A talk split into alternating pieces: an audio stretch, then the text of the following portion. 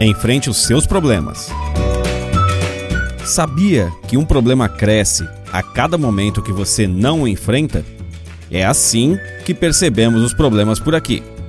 Quando não os olhamos de frente e não os enfrentamos, eles crescem.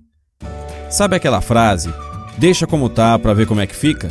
Pois é, ela é bem a representação do fermento que faz o problema crescer. Claro que você não precisa ficar alimentando, focado só nisso e dando cartaz. Mas também não dá para jogar para baixo do tapete e fingir que ele não existe. Nada na sua vida é tão grande que não possa ser resolvido. E se for muito grande, chame reforços. Todo mundo tem um amigo, um parente ou um profissional qualificado, do advogado, do psicólogo, passando pelo médico e chegando até no padre. Há de ter alguém para dar aquela força e te ajudar. Mas a certeza é uma só: problema que a gente não joga à luz vai crescendo e tomando conta.